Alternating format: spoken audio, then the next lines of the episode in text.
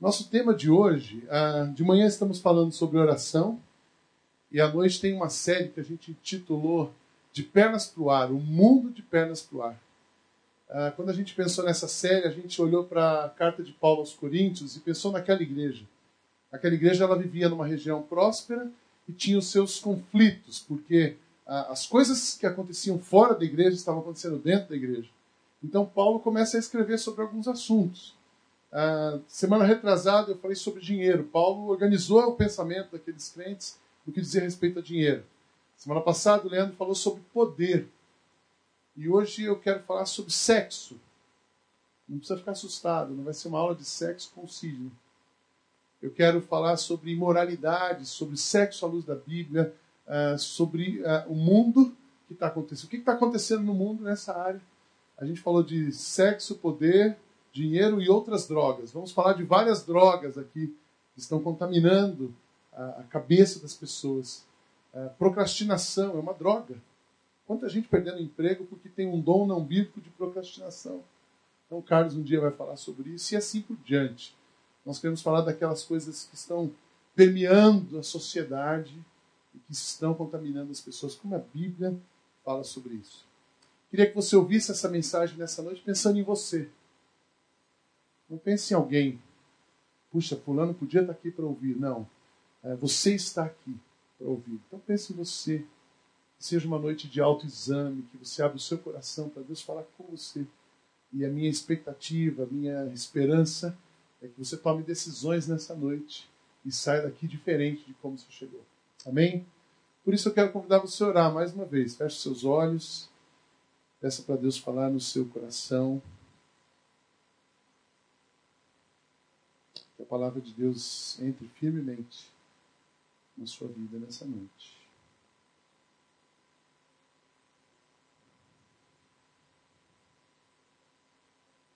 Senhor, que cada palavra, cada movimento aqui seja controlado e dirigido pelo Senhor. Que nada neste ambiente nos atrapalhe de ouvirmos a tua voz. Que apesar de mim, o Senhor possa usar a tua palavra para tocar corações nessa noite. Que seja uma noite de libertação, transformação, de crescimento, de maturidade para cada pessoa que aqui está. Esta é a minha oração em nome de Jesus. Amém. Por que, que a gente escolheu sexo para falar como um problema? Vamos, vamos esclarecer primeiro. Sexo é uma coisa boa, se feita da maneira correta se feita no ambiente certo, no contexto certo. Mas o sexo é uma coisa, é uma droga. O sexo é uma coisa muito destrutiva se você mexe errado com ele. Uh, tinha um professor no seminário que ele falava o seguinte: pastores precisam tomar dois conselhos que eu dou para pastores. O primeiro é pague as suas contas. E o segundo, feche o zíper da sua calça. Porque você mexeu errado com o sexo, a coisa explode. Muitas vezes explode, causa danos irreversíveis. Ele entra na vida de uma pessoa e, e, a pessoa vai ter marcas que ela vai carregar, ela vai ter que lidar com aquilo. Ela vem no celebrando, esvazia o porta-mala, mas a, aquela impressão ficou. Então, é uma coisa muito perigosa. É autodestrutivo para quem está fazendo errado. Então, nessa noite, eu quero é, balizar algumas coisas que a Bíblia diz sobre sexo Quero mostrar onde que a gente pode estar errando, onde que você pode estar errando e como é que a gente pode sair dessa história. Uh, o sexo está banalizado. Eu já tinha programado essa série, nós já tínhamos conversado. A semana passada chegou a Veja, não sei quantos viram a capa dessa revista. É a coisa mais absurda que eu já vi nos últimos tempos. Quer transar comigo? O maior sucesso recente do Facebook vai diretamente ao ponto é a mais nova ousadia da revolução sexual e comportamental promovida pela internet. Você entra, diz: Eu quero transar com alguém na segunda-feira às oito da noite. Você põe o seu perfil. Aí as pessoas vão entrar naquele ambiente, vão ver você e elas te oferecem. E aí você pode selecionar alguém, marca o horário, um encontro, está resolvido. Como assim? É isso mesmo, é isso mesmo que você pensou. Então, um aplicativo de Facebook internet, capa da Veja. falei, nossa, a gente tem que falar sobre isso mesmo. A coisa está mais séria, está pior do que a gente imaginou. Então, a, a, a, a mídia, eu ouvi, alguém me disse ontem que a pastoral da, da, da saúde e a, o Ministério da Saúde é, orienta que você precisa, aquelas orientações de preservativo precisam ser dadas agora para crianças a partir de 8 e 9 anos. Porque a relação sexual ela está começando para as meninas com 11 anos. Percebe o, a destruição que isso vai gerando na sociedade. Então, o sexo é uma coisa séria. E nós vamos falar ao longo da mensagem. Uh, eu, eu, ouço outros pregadores e me inspirei um pouco na palavra do pastor Ed René. Ele foi muito feliz quando abordou esse assunto na igreja dele. E nós vamos falar nessa noite sobre adultério, nós vamos falar sobre masturbação, pornografia, adultério virtual e sexo entre solteiros. Vamos chegar nesse ponto. Não dá para falar disso sem dizer o seguinte: tudo isso aqui é pecado. Tudo isso aqui, é, se feito do jeito errado, é, é, é pecado. Sexo da maneira errada é pecado. Não dá para dizer que você está envolvido com isso e não está cometendo pecado. Essas coisas que eu mencionei aqui. Mas todos os pecados podem ser perdoados e as pessoas podem ser libertas. Então, continuando, olha aí no seu esboço, tem quatro coisas que. quatro algumas verdades sobre sexo. Vamos refletir um pouco nessa questão teológica. Você deve ter recebido um esboço na entrada, então você pode acompanhar tem também no PowerPoint. Primeiro, vamos olhar um texto bíblico, Evangelho de João. Abre a sua Bíblia, Evangelho de João, capítulo 4. Eu achei interessante o Ed falar desse texto. Depois eu, eu, a gente vai para a carta de Paulo aos Coríntios. João 4, de 4 em diante. Interessante que esse texto, eu sempre olhei esse texto do aspecto adoração. Eu nunca tinha olhado, nunca imaginei que esse texto podia ser para uma resposta nessa questão da sexualidade. Verso 5 diz assim: Assim Jesus chegou a uma cidade de Samaria chamada Sicar, perto das terras que Jacó dera ao seu filho José. Havia ali o poço de Jacó. E Jesus, cansado da viagem, sentou-se à beira do poço, e isto se deu por volta do meio-dia. Nisso veio uma mulher samaritana tirar água e disse-lhe Jesus: Dê-me um pouco de água. E os seus discípulos tinham ido à cidade comprar comida. A mulher samaritana lhe perguntou: Como o Senhor, sendo judeu, pede a mim, uma samaritana, água para beber? Judeu e samaritano, um judeu jamais podia falar com um samaritano. Com uma mulher samaritana, menos ainda.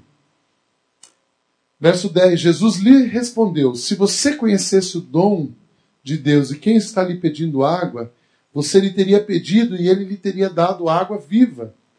Disse a mulher: O Senhor não tem com que tirar água, e o poço é fundo. Onde pode conseguir essa água viva? Acaso o Senhor é maior do que o nosso pai Jacó, que nos deu o poço, do qual ele mesmo bebeu, bem como seus filhos e gado?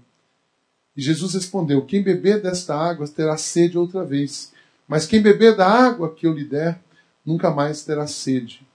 Ao contrário, a água que eu lhe der se tornará nele uma fonte de água a jorrar para a vida. A mulher lhe disse: Senhor, dê-me dessa água para que eu não tenha mais sede, nem precise voltar aqui para tirar água. Ele lhe disse: Vá, chame o seu marido e volta. Aqui foi um aspecto interessante, parece que a conversa ficou conversa de doido. Estava falando de poço, de água, e Jesus fala: se não fosse Jesus, a gente ia dizer, era uma conversa de maluco, mas como era Jesus, estava tudo certo. Ele tinha um propósito nessa história. Vai, chame o seu marido e volte. Não tenho marido, respondeu ela. Disse-lhe Jesus: Você falou corretamente, dizendo que não tem marido. O fato é que já teve cinco, e o homem com quem você vive agora não é o seu marido. O que você acabou de dizer é verdade. Disse a mulher: Senhor, vejo que é profeta. Os nossos antepassados adoraram neste monte, mas vocês, judeus, dizem que Jerusalém é o lugar onde se deve adorar. Aí foi a mulher que pirou. Jesus manda ela chamar o marido, ela fala do monte de Jerusalém. Mas tem um propósito. Jesus declarou: Creia em mim, mulher. Está próxima a hora em que vocês não adorarão o Pai nem neste monte, nem em Jerusalém. Vocês, samaritanos, adoram o que não conhecem. Nós adoramos o que conhecemos, pois a salvação vem dos judeus. No entanto, está chegando a hora, e de fato já chegou, em que os verdadeiros adoradores adorarão o Pai em espírito e em verdade, São estes os adoradores que o Pai procura. Deus é espírito e é necessário que os seus adoradores adorem em espírito e em verdade. Disse a mulher: Eu sei que o Messias chamado Cristo está para vir. Quando ele vier, explicará tudo para nós. Então Jesus declarou: Eu sou o Messias, eu que estou falando com você. Que estranho, né? Daqui a pouco a gente vai entender o que, esse texto tem a ver com a mensagem dessa noite. Vamos lá, algumas verdades sobre sexo. Primeira coisa: sexo é a experiência de máxima intimidade entre duas pessoas. A maior intimidade entre duas pessoas é conseguida através do sexo. E sexo a gente está falando de relação sexual mesmo, do ato sexual. Lá em Gênesis, quando se descreve o casamento, deixará, existem três verbos para você explicar um casamento. Deixará o homem, pai e mãe, se unirá à sua mulher e se tornará se tornarão uma só carne. Deixar, unir e tornar-se. Então, a união não só sexual, mas a união filosófica de pensamentos, mas também a união física é o casamento. Então, casamento uh, íntimo, intimidade. Quando uma pessoa se une a outra, uma relação sexual, é o ponto de maior intimidade. Isso é como se dissesse o seguinte: quando uma pessoa se une, quando uma pessoa faz sexo com outra, ela se uniu a ele. Se você faz sexo com alguém, você casou com aquela pessoa. Puxa, é isso? É isso. Sexo é o ponto de maior intimidade que uma pessoa pode ter com a outra. Segunda coisa, sexo é uma experiência que implica em uma relação integral. Normalmente, quando alguém está cometendo, está num caso, tem um caso e aí a pessoa resolve contar e você vai tratar disso, a primeira coisa que ela fala, ou para a esposa, ou para o esposo, ou para quem está aconselhando, diz o seguinte: olha, não era algo sério, era só sexo.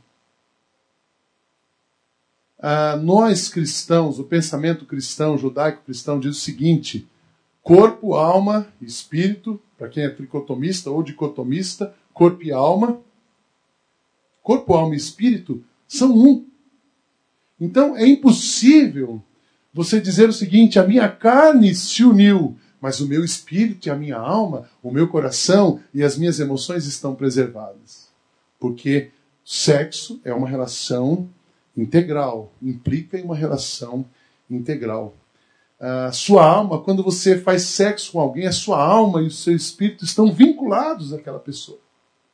Puxa, pastor, que radical. É isso mesmo. A filosofia grega diz que não, é separado. E ali a igreja de Corinto estava bem apoiada nisso. Mas para nós cristãos, não. Corpo, alma e espírito. Então, quando uma pessoa se une sexualmente a outra, existe uma união de alma. Vocês estão percebendo que a coisa é mais séria do que a gente pensa? Terceira coisa é sobre sexo. Sexo é a experiência humana, isso é muito interessante, que mais se aproxima do êxtase de uma pessoa que está na presença de Deus. Sabe aquela experiência maravilhosa que você conhece, que você tem com Deus? Lembra do dia que você se converteu? Lembra do dia que você recebeu uma bênção, uma visitação sobrenatural de Deus na sua vida? Aquele êxtase espiritual, o que mais se aproxima disso na experiência humana é o, é o sexo, é a relação sexual. E quando você tem uma relação sexual, esse prazer pode ser comparado ao prazer na presença de Deus. É tão uh, sério esse negócio que Jesus usou essa metáfora. Esse conceito é tão importante que Jesus usou essa metáfora, ele falando da igreja como a noiva. Paulo fala do corpo de Cristo, a noiva e o noivo, o casamento entre o marido e uma mulher, quando ele escreve aos Efésios, ele fala que esse mistério que existe entre um homem e uma mulher é o mistério que existe entre Cristo e a igreja. Olha que coisa ah, séria, imaculada, pura, profunda. A linguagem que se usa para falar de Jesus, Jesus é o amigo, ele é o esposo que é sempre mencionado numa linguagem de amor e afetividade. Esse é Jesus. Casamento com a igreja. Sexo é a experiência humana que mais se aproxima de uma relação com Deus. Quarto, sexo é a experiência humana que evidencia a imagem e semelhança de Deus na vida de uma pessoa. Ah, o comportamento sexual, a área da sexualidade da vida de uma pessoa vai evidenciar a, a presença de Deus na vida daquela pessoa, a semelhança que ela tem com alguém. Uma só carne. Sabe por quê? Deus Pai, Deus Filho e Deus Espírito Santo. Eles são uma pessoa. É possível separar Deus Pai, Deus Filho e Deus Espírito Santo? Não, eles são uma pessoa, três em um. Você não se separa. Então, nesse momento, a gente é parecido com Deus. O corpo, a alma e o espírito nos fazem uma pessoa. Então, quando a gente tem essa relação e esse prazer, é que a gente vai evidenciar a imagem de Deus. O sexo pode levar você ao êxtase ou ao caminho da solidão. Quem faz, tem gente que faz muito sexo, mas se sente só. Já ouviram falar sobre isso? A pessoa está sozinha, ela é tem uma compulsão, mas ela está sozinha, ela está buscando alguma coisa. E eu quero dizer para vocês, sem medo de errar, uh, sendo um pouco radical, mas eu acredito que a gente precisa, uh, em alguns momentos, ser muito claro na nossa posição. Sexo pelo sexo é coisa de animal e não de gente. Um ser diluído, uma pessoa é um ser de uma pessoa que frequenta a cama de muitas, um homem que frequenta a cama de muitas mulheres ele é um ser diluído. Então, o sexo por sexo não é coisa de gente, é coisa de animal. E aí é o nosso lado humano, natural. Não evidenciamos. Quando a gente está envolvido com esse rolo, a gente não está evidenciando a presença de Deus na nossa vida. Isso é muito claro. É muito sério. Eu acredito que ah, lidando com pessoas, a gente vai percebendo os distúrbios da sexualidade e a sexualidade impacta tanto a vida de uma pessoa, no casamento, na família. Por isso é tão essa mensagem dessa noite quando eu estava pensando, eu disse Deus que seja libertador. Tudo que a gente quer que as pessoas sejam libertas. Então eu não quero que você saia daqui com peso, mas eu quero que você saia daqui liberto de toda a armadilha que o diabo armou para você nessa área. Amém? Quando que você pode saber, aí para você pode completar se você quiser. Como que você percebe que o sexo entrou na sua vida e está detonando você? Lembra que sexo direito é uma benção. Sexo no contexto saudável é uma benção. Sexo fora de contexto é uma desgraça e ele detona a vida de uma pessoa. Então tem cinco situações que eu coloco para você. Como que o sexo está como que você sabe que o sexo está detonando a sua vida? Você pode ir fazendo aí verdadeiro, falso, ticando, e no final você vai saber se você está 25%, 20%, 50% ou 100% detonado. Primeira coisa, se você está envolvido com adultério, adultério mesmo. Se você, homem, casado, deitou-se com outra mulher, isso é adultério. Se você, mulher casada, deitou com outro homem. Isso é adultério. Se você está envolvido com adultério, você está sendo afetado, sua vida está sendo afetada pelo sexo. Está detonando você. Olha o que diz Provérbios, capítulo 6, versos 27 a 29. E eu fico super tranquilo de dizer isso para vocês essa noite, porque a minha intenção não é acusá-los, mas é dar a mão para a gente sair dessa história. Amém? E também não são ideias minhas, é palavra de Deus, e a gente como pregador, o nosso esforço, o máximo que a gente pode fazer é expor a palavra de Deus. E Deus vai trabalhando com as pessoas. Provérbios 6, versos 27 a 29 diz o seguinte: Pode alguém colocar fogo no peito sem queimar a roupa? Pode alguém andar sobre brasas sem queimar os pés? Assim acontece com quem se deita com a mulher alheia. Ninguém que a toque ficará sem castigo. O adultério é uma desgraça na vida, na alma de uma pessoa. O adultério é uma desgraça na vida de um casal. O adultério é uma desgraça na vida de filhos. O adultério é uma desgraça na vida de uma comunidade. Então, quem está envolvido com adultério está tendo uma influência negativa do sexo. Segunda coisa, pode te cair, eu espero que seja tudo falso na sua lista.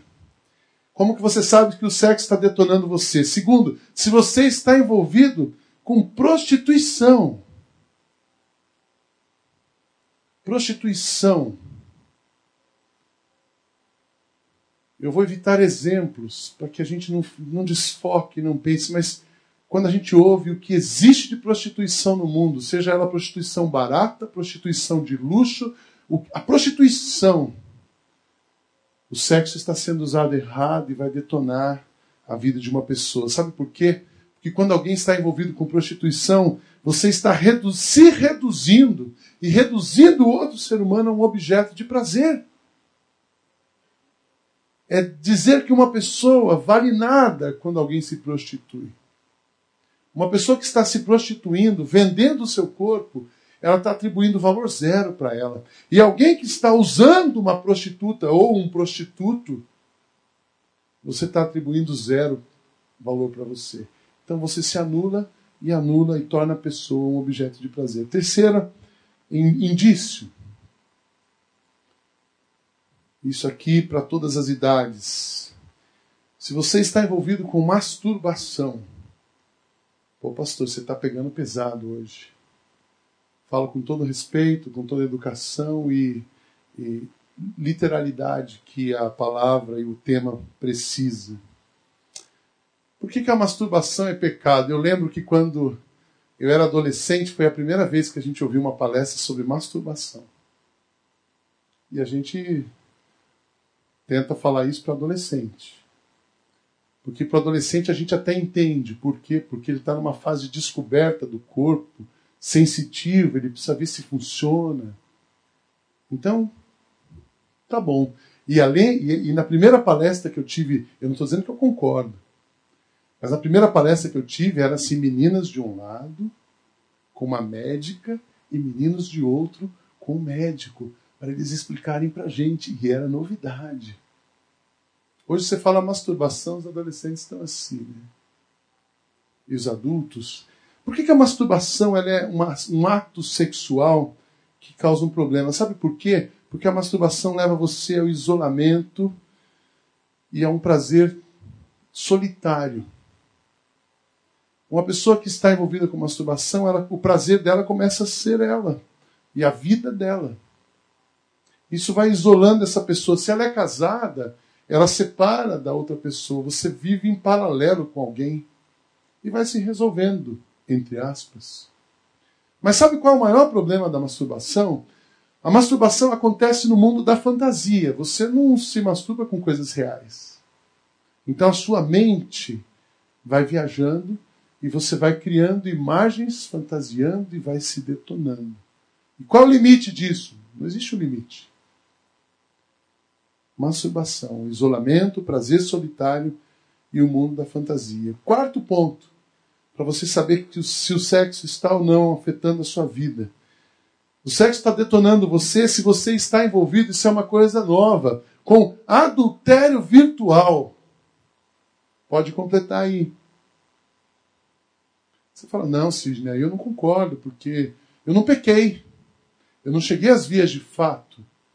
Foi só um momento, só eu e, e o computador. O adultério virtual é a mesma coisa que o adultério. Porque no seu coração, Jesus não veio para descumprir a lei, ele veio para interiorizar a lei. E ele dizia o seguinte: no seu coração, se alguém desejar, já é pecado. Então você não precisa tocar, você não precisa chegar às vias de fato. Você olhou e desejou, é pecado.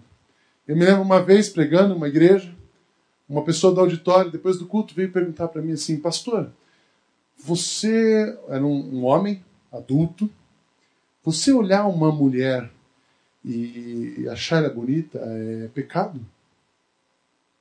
Eu disse: Vou te dizer o que eu penso. Você olhar uma mulher, se você olhar e não desejar, não é pecado.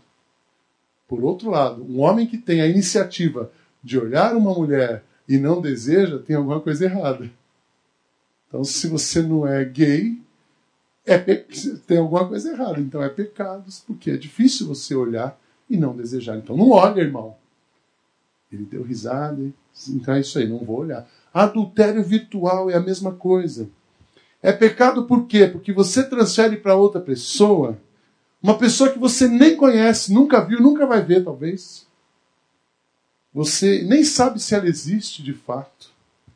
Você transfere para ela um afeto e uma cumplicidade que pertence ao seu cônjuge. Já parou para pensar nisso? Sem contar as outras coisas. Sem contar o tempo que você gasta, sem contar as mentiras que você tem que inventar para isso acontecer sem contar o rolo que você faz. Então, adultério virtual. Uh, muitas pessoas acham que isso não tem problema. Tem problema, sim. É pecado do mesmo jeito. E é um problema na vida de quem está envolvido com isso. E por último, ufa, tomara que você tenha passado nos quatro testes. O sexo está detonando a sua vida se você é solteiro e está fazendo sexo com outra pessoa. solteiros, estou falando para vocês agora. Você está detonando a sua vida se você é solteiro e está fazendo sexo com outra pessoa.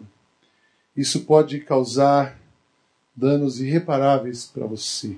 Vida sexual ativa, sem compromisso integral, marca sua alma profundamente e causa danos irreparáveis.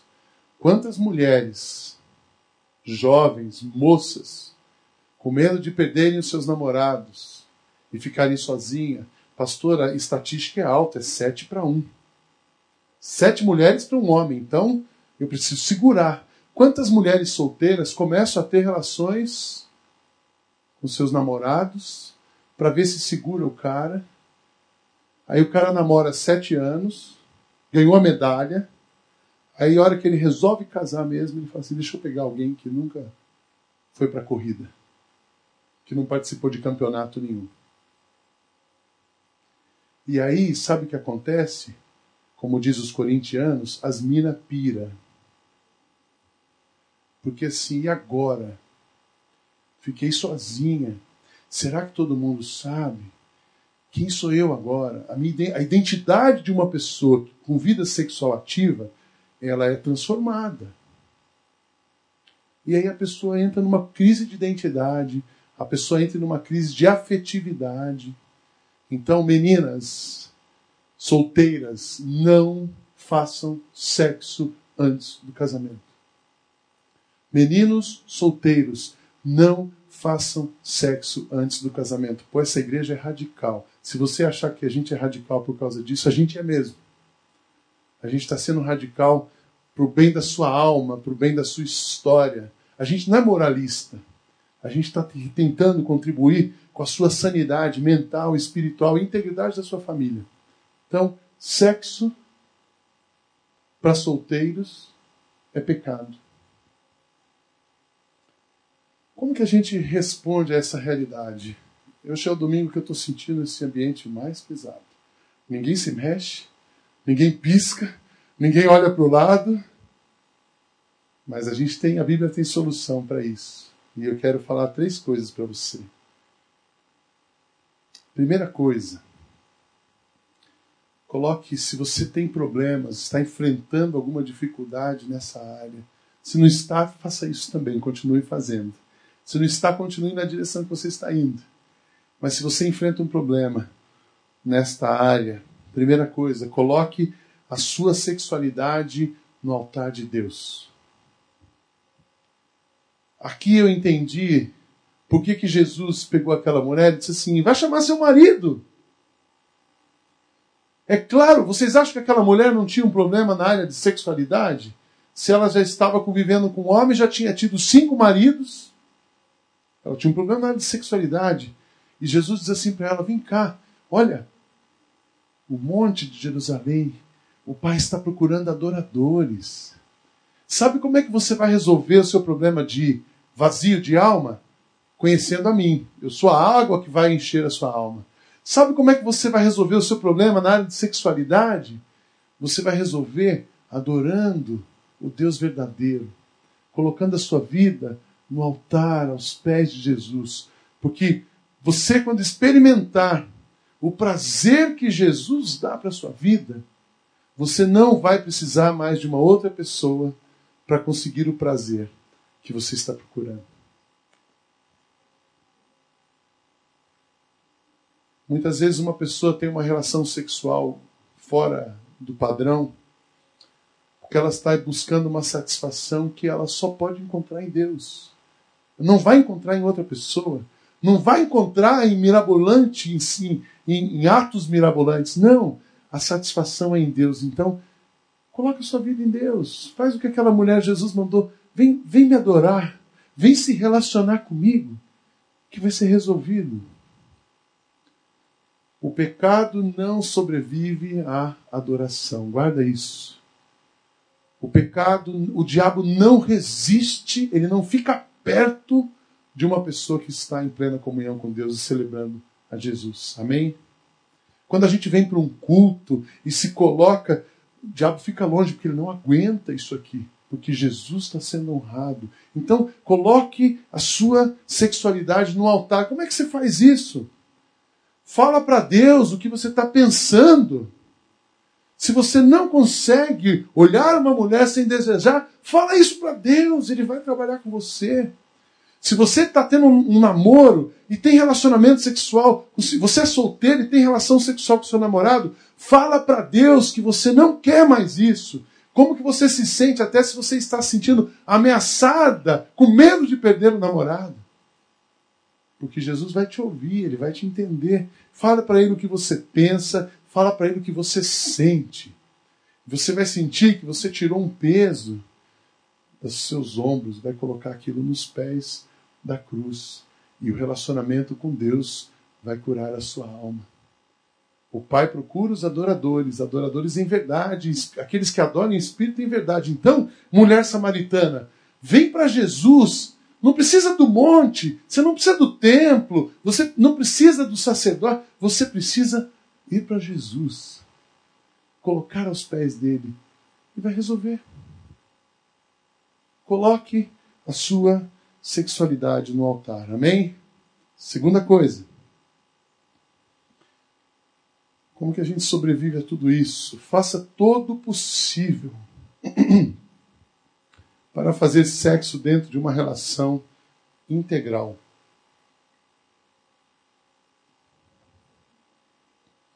O que é uma relação integral? Se você tem vínculo de alma com uma pessoa, se você tem um compromisso de vida com aquela pessoa, se os teus vínculos estão todos cercados e você vai ter naquela relação, vai refletir naquela relação a imagem de Deus.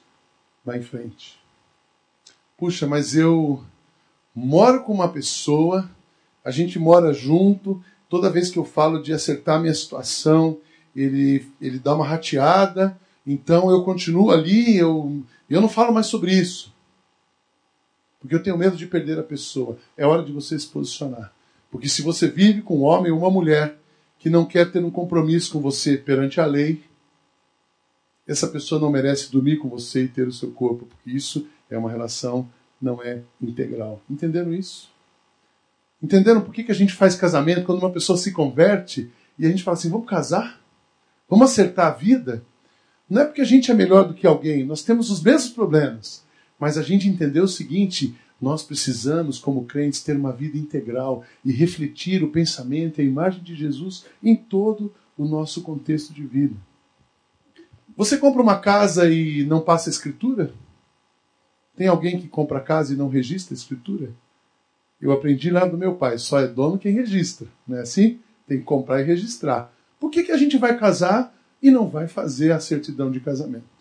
Então, relacionamento integral. Relacionamento integral. Puxa, mas e agora? Não, gente, eu não quero que ninguém saia chutando ninguém aqui hoje. Eu não quero que você rompa. Eu quero que você comece a dialogar e tome uma decisão diante de Deus. Eu vou ter uma relação integral com o meu marido, com o meu namorado, com, com quem for. Se é com o namorado, vai esperar a hora e vai. Vocês vão experimentar uma bênção, Um casal que é namorado está tendo uma relação e se relaciona, e são ativos na vida sexual. Quando eles param com isso, esperam a hora, eles começam a experimentar coisas que eles nunca experimentaram. Eu tive um casal que a gente aconselhou, eles estavam para casar e eles, na verdade, eles estavam casados porque se relacionavam sexualmente. Mas eles não se conheciam. E eles não se percebiam, porque o único, único momento que eles se davam bem era na cama. E o resto eles não tinham nada a ver com aquilo, um com o outro.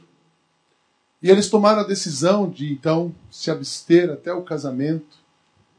E foi uma bênção na vida dos dois, porque eles descobriram nesse tempo de abstinência que eles não tinham nada a ver um com o outro. E eles se separaram.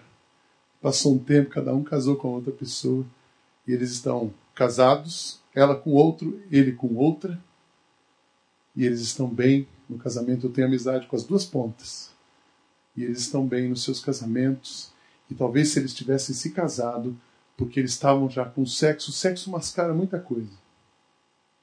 Tem casal que não se suporta, mas a hora que deita, tudo se ajeita. Então, deitou antes da hora. Você pode mascarar coisas que vai comprometer a sua vida. Faça todo o possível para fazer sexo dentro de uma relação integral. Não se violente. Não se violente.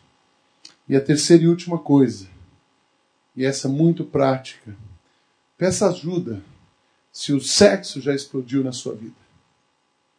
Peça ajuda. A admissão é o primeiro passo para a cura. Aquilo que é negado não pode ser curado. Quando confessamos, somos curados. Se todavia alguém pecar, temos um advogado junto ao Pai. Se confessarmos os nossos pecados, Ele é fiel e justo para nos perdoar os pecados e nos purificar de toda injustiça. Purificar. Passa régua. Começa de novo. Uma página em branco para sua história sexual. Não existe nada que não pode ser, quando a gente que não possa ser curado. Quando a gente confessa um pecado, sabe o que acontece com o pecado?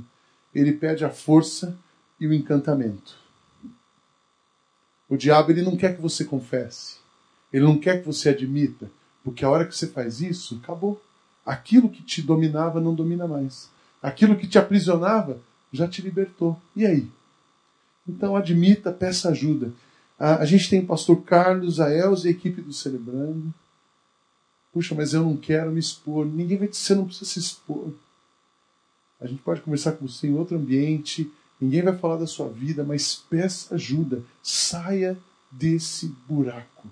Não fique preso numa cilada que o inimigo amou para você. Amém?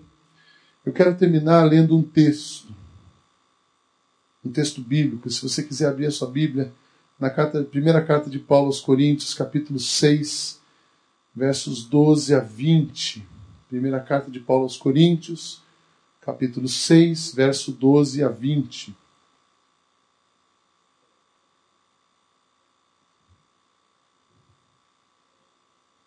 O mundo está de perna para o ar, mas a gente pode lutar contra a corrente, a gente pode caminhar contra a corrente. Eu acredito no casamento monogâmico. Eu acredito uh, na fidelidade conjugal. Eu acredito uh, na família saudável. Eu acredito em casais que vão namorar e só vão ter sexo depois do casamento. Eu acredito nessas coisas. Está iludido, Sidney? Não, eu acredito que a Bíblia tem poder. E acredito que as pessoas ainda têm juízo. E espero que elas pratiquem isso. 1 Coríntios 6, 12 a 20 diz o seguinte: Tudo me é permitido, mas nem tudo convém. Tudo me é permitido, mas eu não deixarei que nada me domine. Os alimentos foram feitos para o estômago e o estômago para os alimentos, mas Deus destruirá ambos. O corpo, porém, não é para a imoralidade, mas para o Senhor, e o Senhor para o corpo. Por seu poder, Deus ressuscitou o Senhor e também nos ressuscitará. Vocês não sabem que os seus corpos são membros de Cristo? Tomarei eu os membros de Cristo e os unirei a uma prostituta? De maneira nenhuma.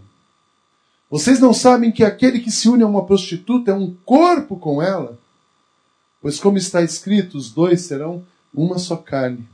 Mas aquele que se une ao Senhor é um espírito com ele. Fujam da imoralidade sexual. Todos os outros pecados que alguém comete fora do corpo os comete, mas quem peca sexualmente peca contra o seu próprio corpo. Acaso não sabem que o corpo de vocês é santuário do Espírito Santo que habita em vocês, que lhes foi dado por Deus e que vocês não são de si mesmos? Vocês foram comprados por um alto preço. Portanto, glorifiquem a Deus com seu próprio corpo. Amém? Vocês foram comprados com um alto preço.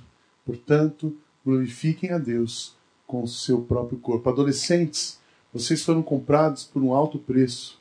Glorifiquem a Deus com, seus próprios, com seu próprio corpo. Jovens e adultos solteiros, vocês foram comprados por um alto preço. Glorifiquem a Deus com seu corpo. Casais, vocês foram comprados por um alto preço.